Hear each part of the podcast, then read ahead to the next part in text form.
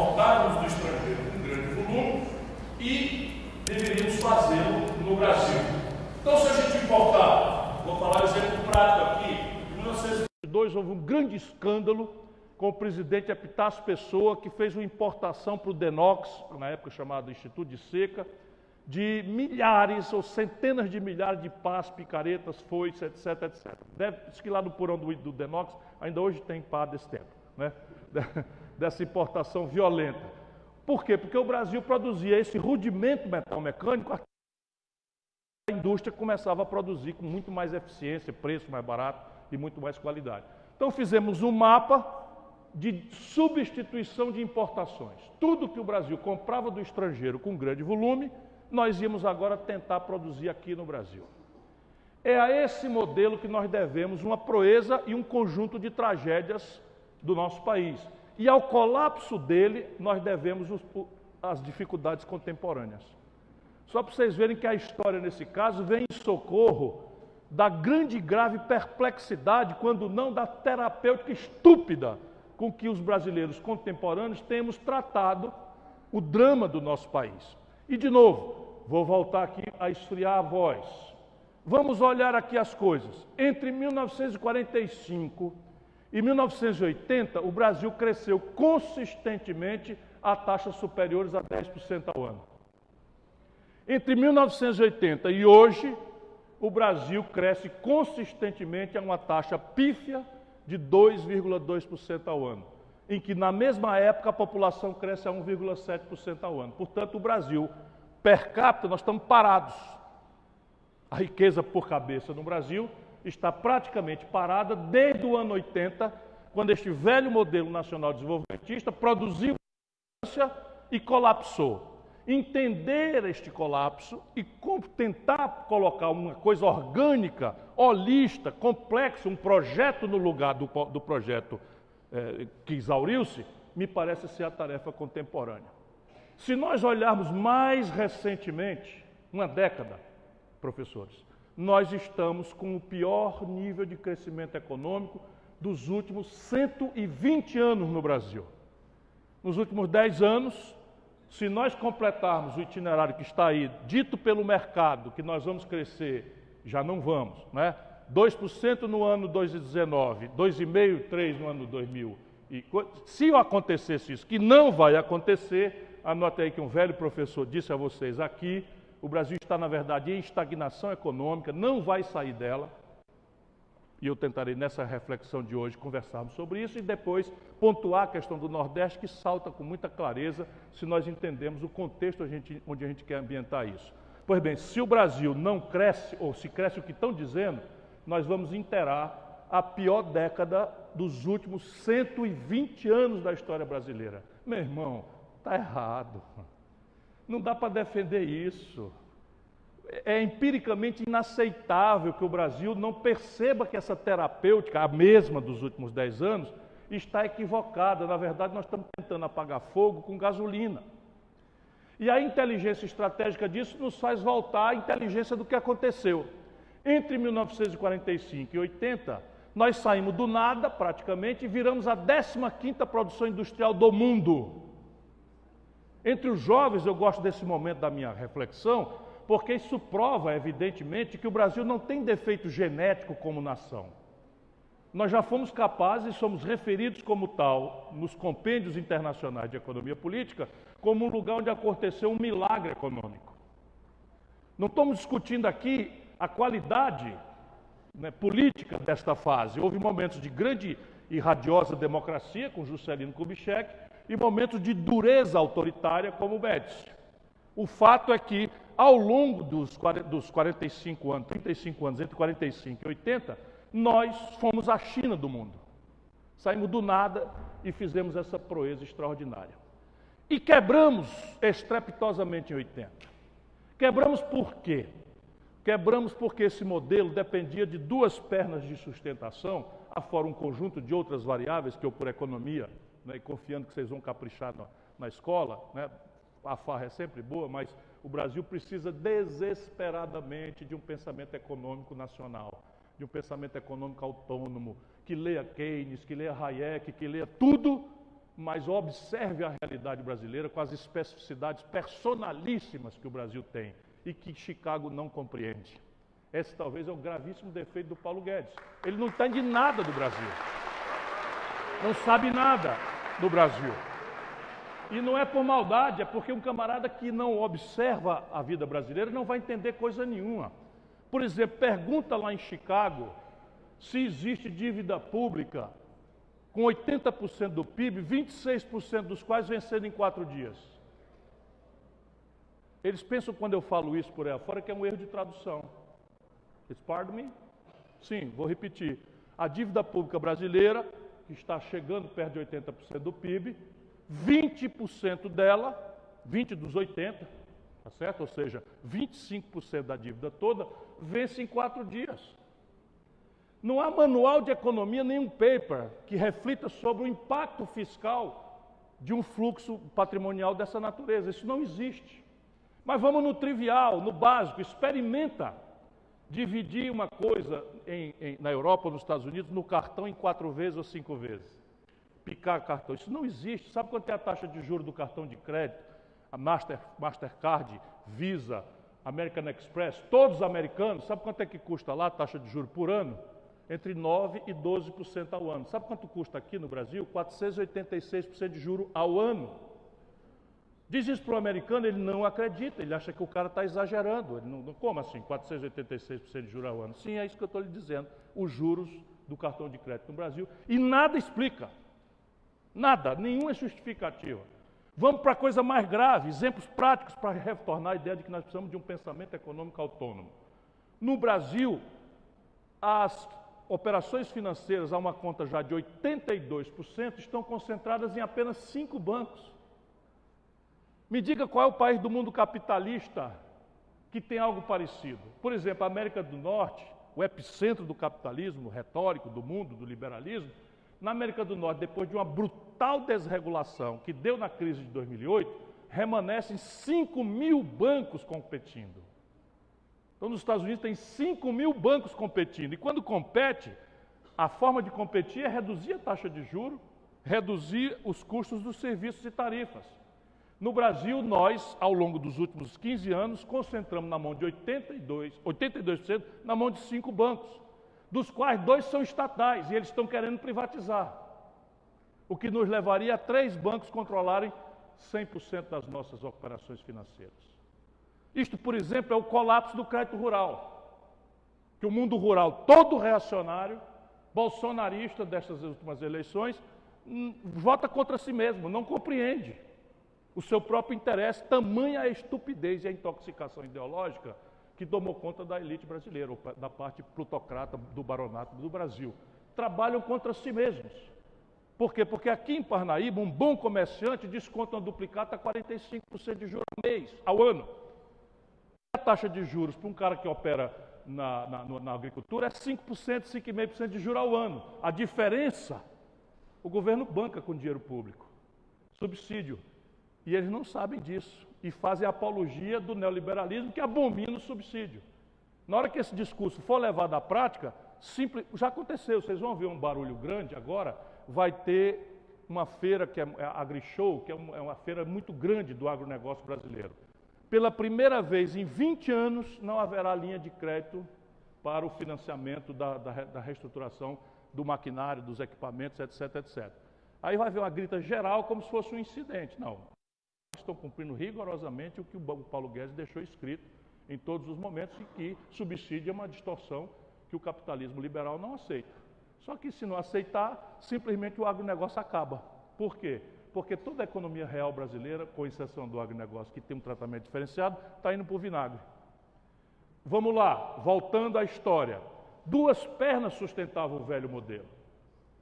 E por isso tem muita gente que tem saudade na velha esquerda, que também não está entendendo mais nada, desse velho modelo. Ele não é mais transplantável, não é mais, não é mais voltar ao passado a solução para o Brasil.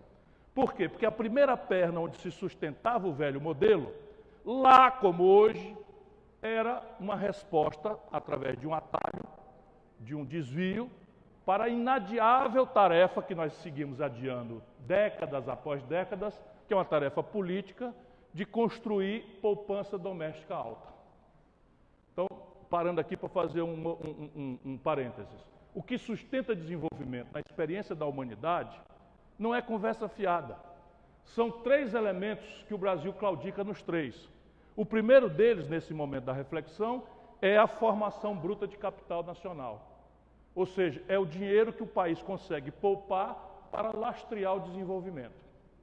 E isso, ao contrário do mito neoliberal, do, do mito neoliberal, não é consequência fatalista do acaso. É consequência de arranjos institucionais que a política faz ou deixa de fazer. Faz bem feito ou faz mal feito. Vamos lá, a China, e eu estou entre estudantes de economia, isso me facilita muito a tarefa, a China produz 100 e consome ao redor de 65. Sobra entre 35% e 40% do PIB chinês como taxa interna de poupança. A velha Europa, já sem produtividade muita de ser buscada, com a infraestrutura toda pronta, consome ao redor de 70% do que produz e sobra 30%, 32%. No Brasil, isso está despencando, na melhor hora sobrou 17%. Hoje está em torno de 14% a taxa de formação bruta de capital do país. Portanto, como a gente não tinha dinheiro para pagar aquela história de substituir importações, de germinar uma indústria nacional, nós resolvemos adiar o confronto político de desenhar uma estrutura de formação de poupança e fomos para o atalho da dívida. Criamos um caminho e criamos uma lógica de endividamento externo do Brasil. Isto, na data, não parecia ser uma loucura completa. Colidia com a experiência empírica da insustentabilidade de uma coisa que depende de fluxos de capital de fora, mas na data, durante, aliás, quase 30 anos, o Brasil tomava dinheiro emprestado de uma, de uma forma que hoje sumiu da realidade da humanidade, que era o dinheiro de longo prazo e barato. Então nós tomamos durante 20 anos dinheiro emprestado há 3 anos. Então a gente tomava um bilhão de dólares, 3 anos de carência, 12 anos para pagar e juro médio de 3% ao ano. Então, resultado, eu pegava um bilhão nessa condição de valsa, abrir uma Petróleo Brás, 3, 4, 5 anos depois da Petróleo Brás girar, o faturamento dela de um ano, mais que pagava o que eu estava devendo, ainda mais com 10, 12 anos para frente para pagar. Então pensaram do tempo, não tem erro, danamos a tomar dinheiro emprestado e abrir Brás. E a infraestrutura conexa a esse Brasil Brás. Aço, não é? estrada, porto, aeroporto, telefonia, eletricidade, etc, etc, petroquímica, etc, etc, etc. A outra premissa era dada a lógica que nós adotamos para nos desenvolver, de novo, nós não fizemos a aposta devida na inteligência do nosso povo. Lá como hoje, e hoje está piorando dramaticamente, nós não percebemos a necessidade de investir na inteligência brasileira e de desenvolver uma autonomia. Por quê? Porque nós escolhemos o caminho de substituir importações. Então, o que é que nós estávamos na prática fazendo? Nós íamos imitar uma indústria que já existia lá fora, ou até trazer hum, linhas de montagem de segunda mão, como foi o caso da indústria automobilística brasileira, que nasce com a Volkswagen trazendo uma linha de montagem usada para abrir em São Bernardo, o Juscelino trouxe, e nós tínhamos a sensação de que estávamos contemporâneos do mundo moderno, porque essa linha de montagem usada tirava um Fusca igual ao Fusca que estava rodando com a linha de montagem nova de Hamburgo só que com uma diferença que virou mortal com o tempo, a produtividade. A nova linha de montagem da Volkswagen lá produzia com o mesmo gasto cinco Fuscas por dia. E a linha de montagem antiga, com o mesmo gasto, produzia um Fusca por dia. De maneira que o custo relativo do Fusca brasileiro nasce cinco vezes mais do que o custo relativo barra, barra produtividade, e nós não vimos. E isso com o tempo foi se dramatizando a questão tecnológica. Então, de um tempo para cá, as tecnologias tomaram uma tal centralidade na nossa decisão de consumo, nos bens e serviços, que não é mais razoável imaginar, nem de longe, que é possível haver competição, muito menos competição aberta entre atraso tecnológico e ponta. E o Brasil está mais do que três gerações tecnológicas, em média, defasado em relação à ponta mundial. Então, o modelo velho produziu uma, uma proeza, saímos do zero, viramos a 15ª produção industrial do mundo e perdeu as duas pernas. E nós não pudemos, de lá até hoje, tivemos capacidade de discutir um novo modelo para botar no lugar. Primeiro, porque havia uma emergência. Quando isso aconteceu, nós tínhamos uma ditadura. e a ditadura não permitiu que o debate se aprofundasse de lado a lado. Do lado dos militares, eles queriam relativizar o drama da ditadura. Olha, aconteceu um choque de preço de petróleo, aconteceu uma mudança na taxa de juros internacional, e a gente aqui do outro lado nem, nem escuta a zoada da mutuca. A gente fala assim também aqui no Piauí, lá no Ceará, a gente fala assim: não quero nem saber, meu irmão, a culpa é de vocês, bota a democracia de volta, que tudo vai, vai dar certo, vai dar tudo certo. Nós estávamos certos, mas não é bem assim.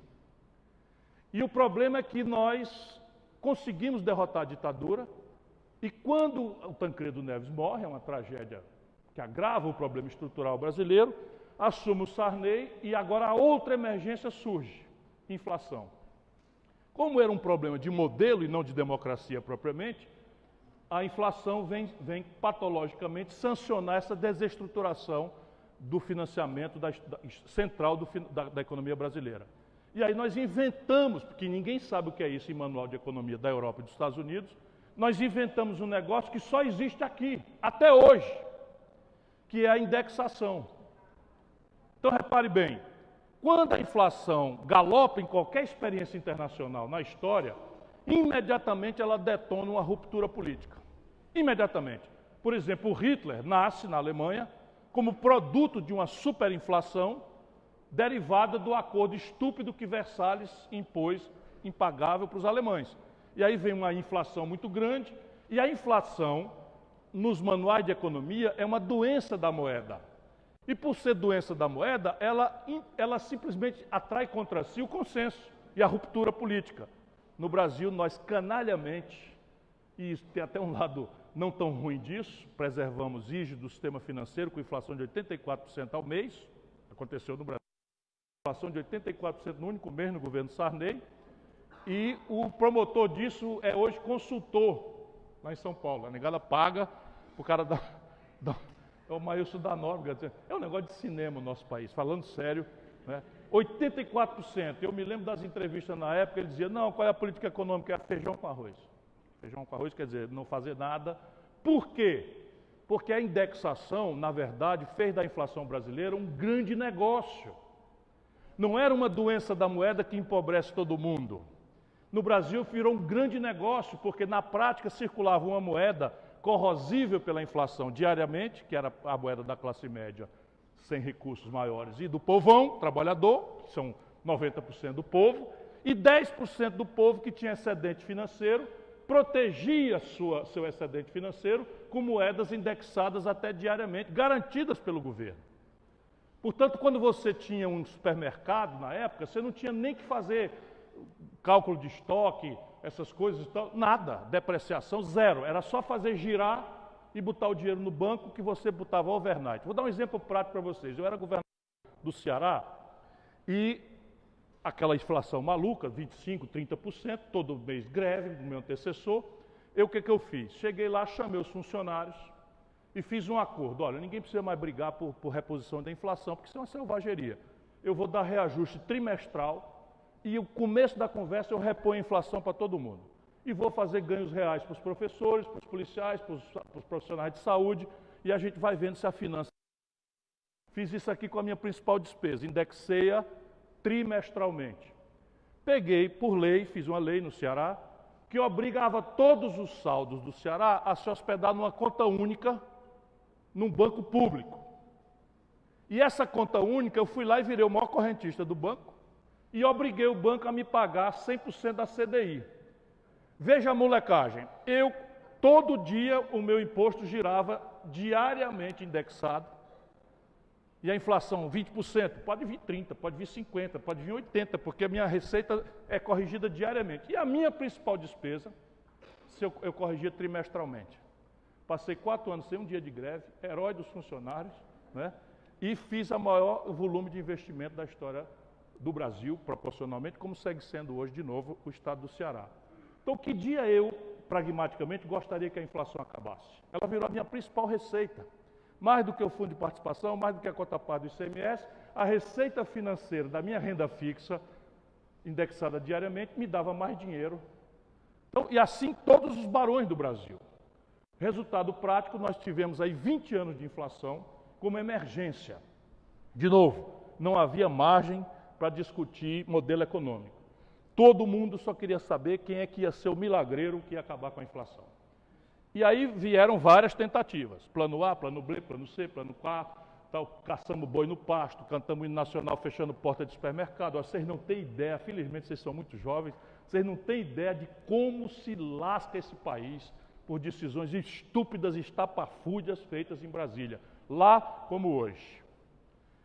Chegamos então ao Itamar Franco. Por que o Itamar Franco? Porque o Itamar Franco era um cara nacionalista, honrado, que não tinha compromisso com, com a ciranda financeira e com seus barões. Criou o ambiente para fazer o plano real. Só que o plano real não era um projeto novo de desenvolvimento que ia substituir o velho nacional desenvolvimentismo colapsado. O plano real era, mal comparando, uma espécie de antipirético. Sabe como é? Febre, eu digo sempre, não é doença. A febre é um sinal que o organismo da gente manda para o nosso cérebro, avisando que tem algum processo infeccioso. Então a inflação no Brasil era a febre da infecção, da desestruturação da nossa base de financiamento da economia, que dependia de capitais que morreram na, na, na mudança de crédito internacional. Funcionou tão brilhantemente que o Fernando Henrique resolveu, ao invés de levar o doente, depois do antipirético funcionar, para a cirurgia, levou para o baile funk. E aí, o que, é que acontece no Brasil para a gente entender os dramas contemporâneos? Como a inflação era essa negociata e, para o sentido do governo, era um mecanismo de financiamento doentio, na hora que você cessa isso em 24 horas, isso vira renda para o povo. Né? Você acaba de espoliar diariamente os assalariados, imediatamente essa renda fica disponível. E o povo, desconfiado de que isso é só para ganhar a eleição, estão fazendo a mesma molecagem na Argentina agora, é a mesma trempe internacional. Mesma turma, mesminha. Estão fazendo igual na Argentina, depois vocês devem especular sobre o que, estão fazendo na Argentina. É? Então, o que, é que, que, que aconteceu? A renda do povo instantaneamente melhora em 24 horas e a nossa produção não tem o mesmo caminho. O resultado prático, explode o consumo, o povo fica feliz, tende a gratificar o governante do dia de forma pouco crítica, pouco politizada, como aconteceu, aí o Fernando Henrique mete a reeleição, e o país que não tem renda para sustentar aquele padrão de consumo artificialmente inflado, quebra na sequência. Um país, quando quebra, não é uma loja que fecha a porta e bota uma placa, né? sair do ramo.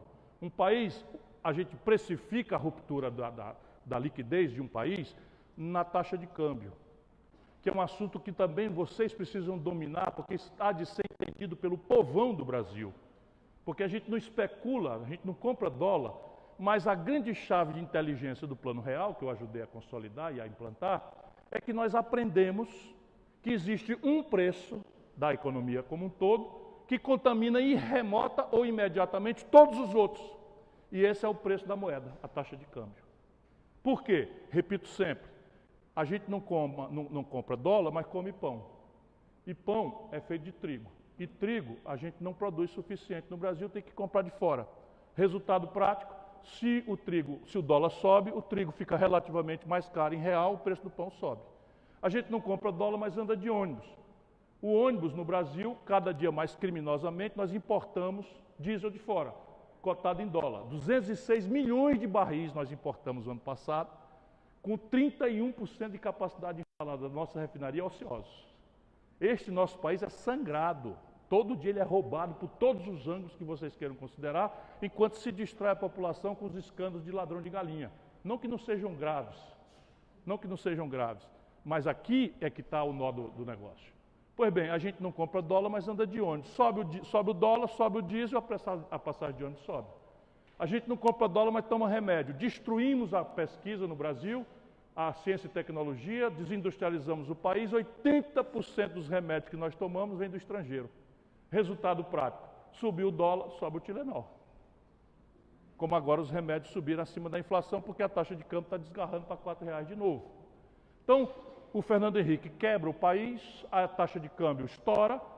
A valor de hoje, se o Lula tomasse posse hoje, a taxa de câmbio seria R$ 9,20. Só para vocês terem uma ideia da pancada que foi o, o desmonte do Fernando Henrique.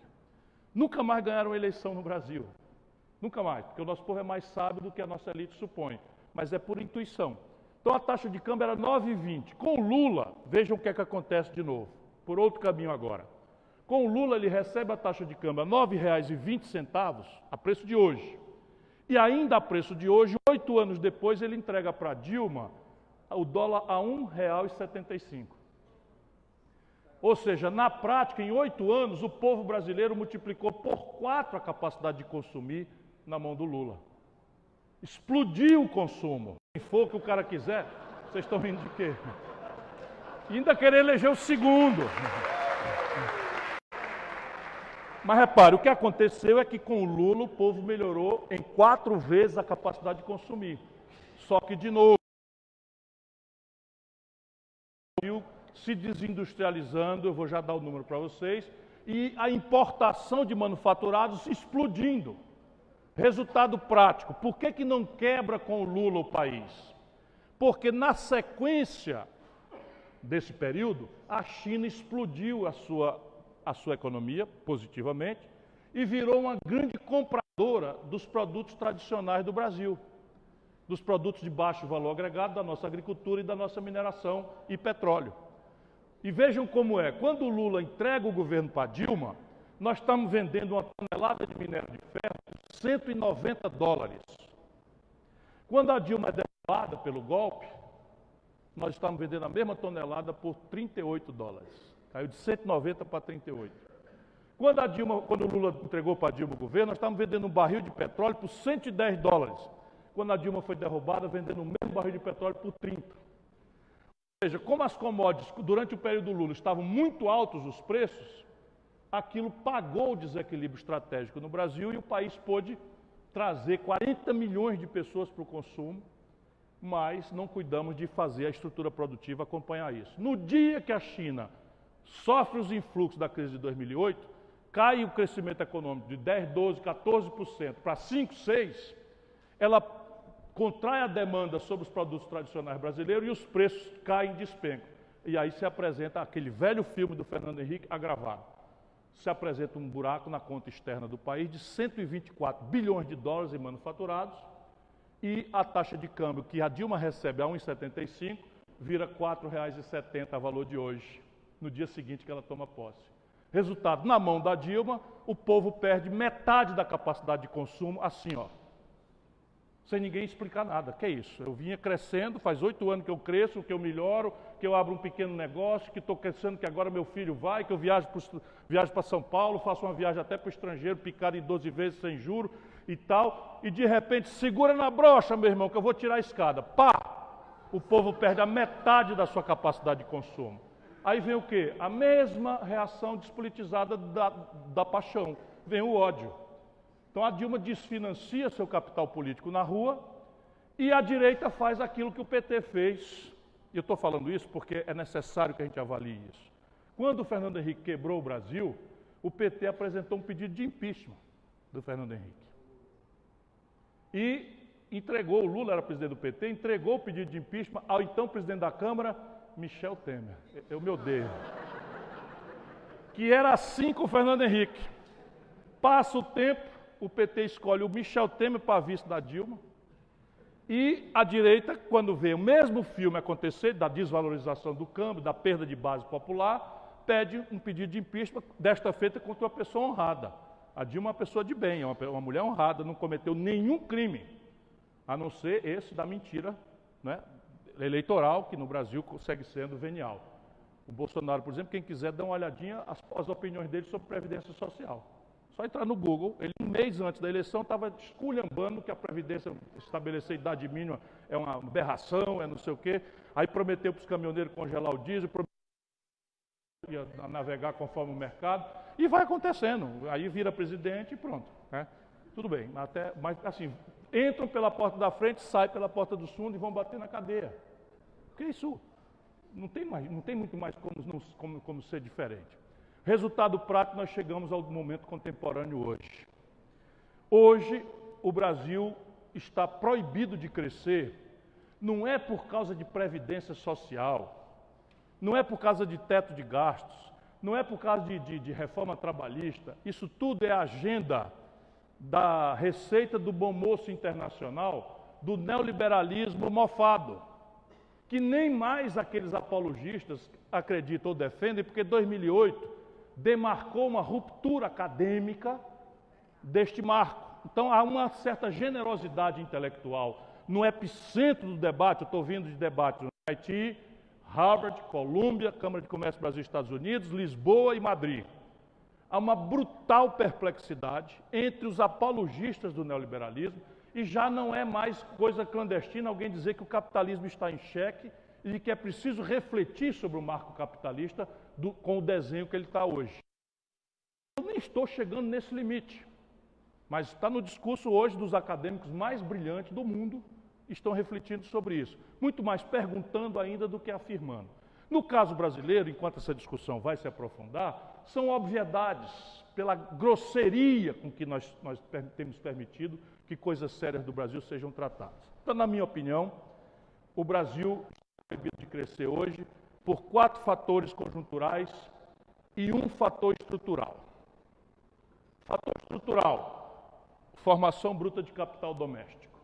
É completamente mentirosa a afirmação repetida pelo Fernando Henrique, pelas autoridades econômicas do Lula, pelas autoridades econômicas da Dilma, pelo Michel Temer e pela, e pela, e pela agora as autoridades econômicas do Bolsonaro, de que se nós fizermos a receita do bom moço internacional, nós vamos ser acudidos pela nossa precariedade e, e, de, e involução pelo capital estrangeiro.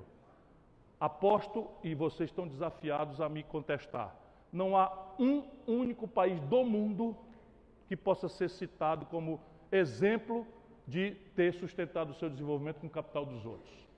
O único país hoje do mundo que tem conjunturalmente crescimento com base na poupança alheia é os americanos, são os americanos. Mas os americanos têm um conceito de poupança distinto e só para eles, que é o dólar. Então os americanos emitem o dólar, ele é reserva de valor para as reservas chinesas, para as reservas russas, para as reservas brasileiras, para as reservas da, da Coreia, para as reservas do Japão e os americanos têm a moeda de troca internacional. Portanto, os déficits monstruosos dos Estados Unidos, tanto em transações correntes quanto fiscal, se financiam pintando papel de verde sem efeito inflacionário. Isso só eles têm e está em absoluta contestação. Há um esforço já desses países que, têm, que querem contestar a hegemonia americana, por exemplo, uma tendência moderna hoje de uma volta à selvageria do padrão ouro. Então a China está estocando ouro, a Rússia está estocando ouro, uma série de países estão, enfim, avançando. A China e a Rússia estão experimentando transações bilaterais em rublo e yuan. Tudo isso num esforço ainda muito tímido, mas de dar um sinal para os americanos de que esta farra tem limite. Portanto, para nós, isso é bobagem. Não existe precedente de país no mundo que sustente seu desenvolvimento com base no capital dos outros. E, deixe que eu lhes diga, o nível de formação bruta de capital de uma nação é consequência da política. No caso brasileiro, são flagrantes os movimentos que nós temos que fazer, e eu vou comentar agora nas quatro razões conjunturais que o Brasil tem, que ou são abordadas com a centralidade devida, ou não haverá crescimento econômico para a geração de vocês. Evidentemente que o país, então, entrará em grande instabilidade política e uma grande confusão, porque nós estamos vulgarmente, estamos vulgarizando remédios heróicos. Então, uma desvalorização do câmbio nos permitiu vulgar, vulgarmente fazer um, um impeachment. Então, se você quiser fazer coleção disso, a taxa de câmbio do Bolsonaro hoje está equivalente à taxa de câmbio do dia que derrubaram a Dilma. Se você achar que isso é razoável, não é? E evidentemente que não é, porque o problema, o buraco é mais embaixo e demanda uma reflexão estratégica sobre o país. Quatro questões pragmáticas. Primeiro, quem conhecer como se comporta o PIB do Brasil, vai saber que 60% da responsabilidade pelos momentos de crescimento econômico pífio que tenhamos, ou médios ou maiores, são puxados pelo consumo das famílias. Então é o seguinte, o que, quais são os motores do crescimento econômico no Brasil? 60% consumo das famílias. Como andam as coisas? No primeiro trimestre do, desse ano no Brasil, o consumo das famílias despencou 5,2%. Como é que pode alguém dizer que o país vai crescer? Se a causa bastante de 60% das energias de crescimento está em queda profunda, sem precedente. E por que que está? Vai somando aí. 13 milhões de brasileiros abertamente desempregados. 32 milhões de brasileiros na informalidade. 34 milhões de brasileiros trabalhando com carteira assinada e subutilizados. Ou seja, nós estávamos, quando nós estamos a pleno emprego, você tem uma, uma superutilização, que é a hora extra. Quando você está com, com, com o consumo deprimido, a capacidade instalada despenca, e hoje estão ociosos mais ou menos 30% da capacidade de produção do Brasil, e o resultado prático é que você, antes de desempregar, você subutiliza a mão de obra é um sinal que vai ter mais desemprego na frente. Como? Férias coletivas, restrição, né? um dia de folga, não sei o quê, banco de horas, uma série de ferramentas para acontecer. Então, o consumo das famílias está colapsado por isso e porque há 63 milhões de brasileiros, aumentou mais 1 milhão e 300 mil nesses últimos três meses, de brasileiros com nome sujo no SPC. Qualquer cidadão pode inadimplir, e isso é problema dele. Mas 63 milhões numa população economicamente ativa de 120 é metade da população economicamente ativa que está proscrita do crédito. E a demanda é renda mais crédito. Aí os idiotas aumentam a taxa de juros e, na verdade, não tem efeito nenhum sobre a demanda, porque a demanda está colapsada pela, pela falta de crédito. Isso aqui é um problema macroeconômico, não tem saída pelo mercado. Segundo, o endividamento empresarial colapsado. O Brasil, nesse momento, de tanto brincar de juro alto, o empresariado privado está devendo 3 trilhões de reais. É o débito consolidado da empresa privada brasileira. 600 bilhões de reais caminhando para crédito de recuperação duvidosa.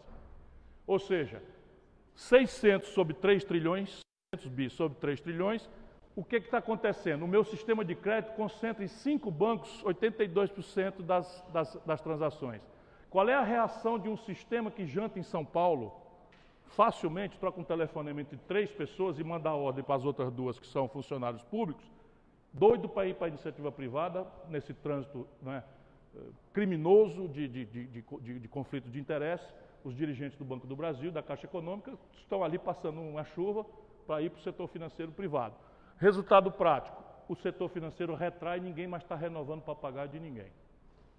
Então, colapsou o financiamento privado. Não existe solução de mercado para esse tipo de estrangulamento.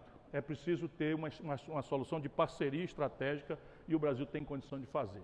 Terceiro, o investimento público. O Brasil está hoje com o menor volume de investimento já apurado nos 100 primeiros dias desse governo mas é uma tendência que vem já de trás da Dilma e, e começa com Lula. Nós estamos com o menor volume de investimento público desde a Segunda Guerra Mundial. Isso não é porque antes da Segunda Guerra Mundial a gente tinha mais, não, é porque só começamos a levantar esse dado em 1947. Pois bem, de 1947 para hoje, a taxa de investimento brasileiro ano passado foi de 1,34% do PIB. Esse ano tende a se aproximar de 1% do PIB, o consolidado União, Estados e Municípios. Então é o maior colapso fiscal também da história brasileira. E definitivamente uma reforma da Previdência, que eu não abro mão, eu topo discutir, por o caminho que vai, não resolve nem remotamente o problema. Então temos aqui a outra grande interdição. E por fim, aquilo que eu já mostrei para vocês e apenas estabelece agora a necessidade e a centralidade urgente dessa questão o Brasil, qualquer crescimento que experimenta, explode a importação de manufaturados. Por quê? Porque aquele, aquele país que se industrializou está simplesmente acabando. Vou dar números para vocês, depois eu volto para arrematar.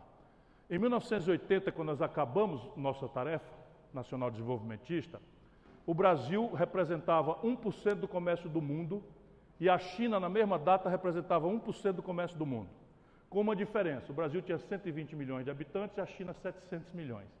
Então, em 1980, o Brasil era um país mais rico do que a China. Muito mais rico do que a China. Hoje, o Brasil representa 1% do comércio do mundo e a China representa 12%. O produto industrial brasileiro em 1980 era a soma da produção industrial da China, da Coreia do Sul, da Malásia, de Singapura e do Vietnã. E ainda sobrava um tiquinho. Hoje, só a China representa 16 vezes a produção industrial do Brasil. De 80 para cá, vocês verem o tamanho da devastação que estes canalhas têm produzido com o nosso país.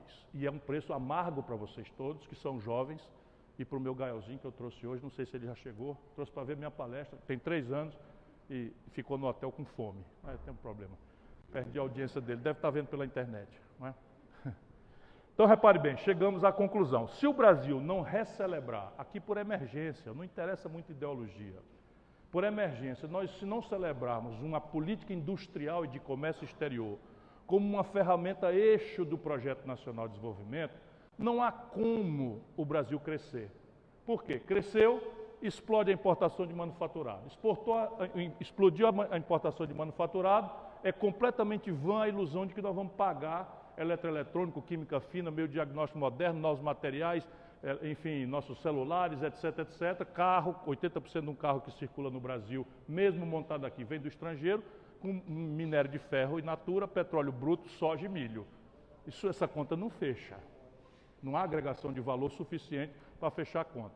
Então, repare, explode o desequilíbrio na, na, no balanço de pagamentos, tensiona a taxa de câmbio, a taxa de câmbio explode, imediatamente há uma inflação, porque os preços são todos sensíveis à taxa de câmbio, e o governo atira nessa inflação de câmbio com taxa de juro, criando um, um ciclo vicioso que leva a dívida pública a 100% do PIB já já, e não há fluxo fiscal que, faça, que encare o fluxo dessa dívida deteriorada nos seus prazos. Aqui está o tamanho da bomba, mas ao mesmo tempo a capacidade técnica do Brasil ajuizar os caminhos. Por exemplo, na questão fiscal, e eu reflito três frases sobre o Nordeste, porque isso aqui tudo é exponencializado ao cubo quando olhar é o Nordeste. Né?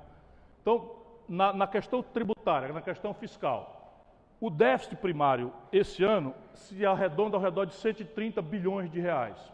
130 bilhões de reais. Se nós introduzirmos em linha com as melhores práticas internacionais um tributo sobre lucros e dividendos que só o Brasil e a Estônia não cobram, só o Brasil e a Estônia não cobram. Nós arrecadaríamos 70 bilhões de reais.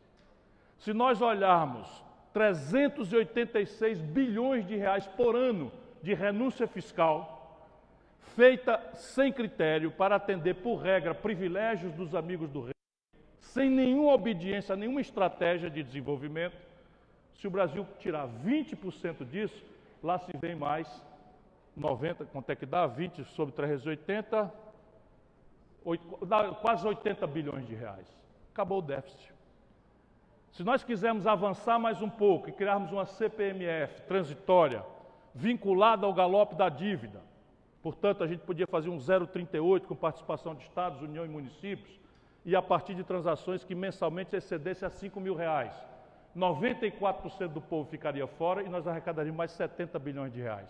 Agora eu já estou dizendo de onde vem o dinheiro para começar um esforço de infraestrutura, de, de, de qualificação de recursos humanos e de entrar numa dinâmica de elevação da formação bruta de capital no país. Com isso, inclusive, dando margem para você reduzir tributação sobre consumo. Eles agora estão querendo vender as, as, as, refinarias de petróleo, aproveitando essa esculhambação do óleo diesel, como se o refino fosse responsável. O refino brasileiro é mais barato do que o concorrente internacional. Hoje o preço lá está aqui porque eles resolveram cotar a gasolina e o diesel, não pelo custo de produção brasileiro, mas pelo custo, pelo, pelo preço de oportunidade de Roterdã. Na prática, a Petrobras produz um barril de petróleo, já com os impostos, por 20 dólares. E eles estão cobrando hoje da sociedade brasileira 70 dólares por barril de petróleo. Porque esse é o preço de oportunidades que a Petrobras teria se não processasse aqui e vendesse em Roterdã eliminando a razão estratégica de ser da Petrobras, sendo que no mercado de petróleo 80% é estatal e 20% é um cartel. E nenhum país do mundo com autossuficiência como o nosso, com excedentes exportáveis, entrega à iniciativa privada ao cartel internacional seu petróleo. Eles estão caminhando aceleradamente para fazer. E aqui não é questão de ideologia, não. Você tem a Arábia Saudita, a Rússia, a China, os mais diversos regimes, a Noruega, que acabou de comprar o campo de Carcará do Brasil por um dólar e 35 centavos o barril. Mais barato do que uma lata de Coca-Cola. E é uma estatal da Noruega que comprou, a estatória. Então, esse é um país, amigos, saqueado. Nordeste, nesse lugar aí. O Nordeste na verdade, é uma ficção política. Sob o ponto de vista econômico, nós precisamos entender o Nordeste como ele. Né? Uma coisa, por exemplo, é o semiárido, em que 20% da população vivem de 4% do PIB.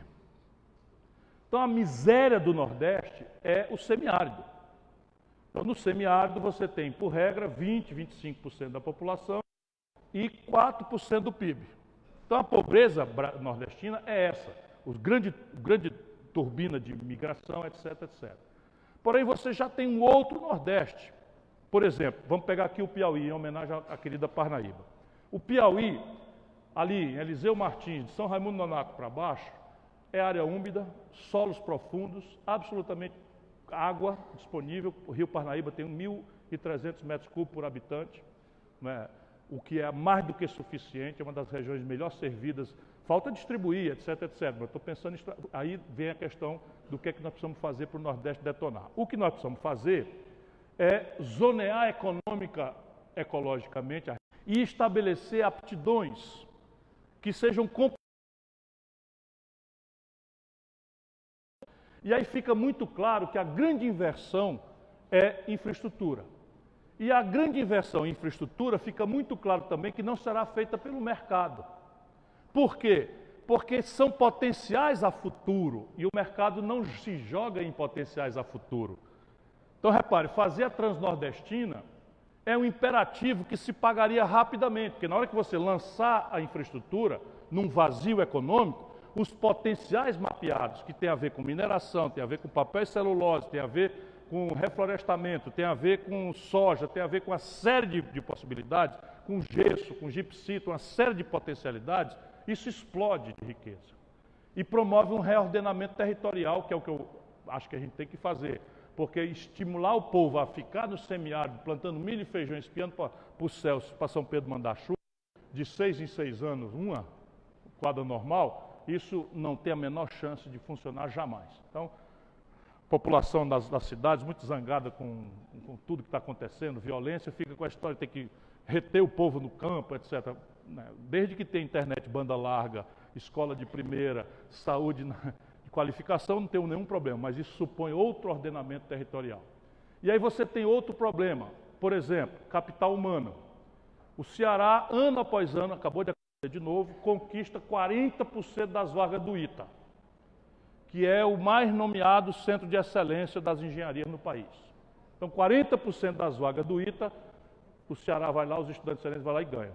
Nenhum volta para o Ceará, nenhum volta para o Nordeste.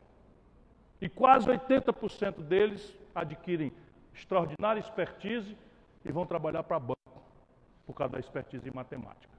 Ou nós criamos um, ambiente de, de, de atração, e aí tem a ver com venture capital, tem a ver com empreendedorismo, tem a ver com compra governamental, tem a ver com, volto a dizer, zoneamento econômico e ecológico, ou não há chance dessas coisas acontecerem.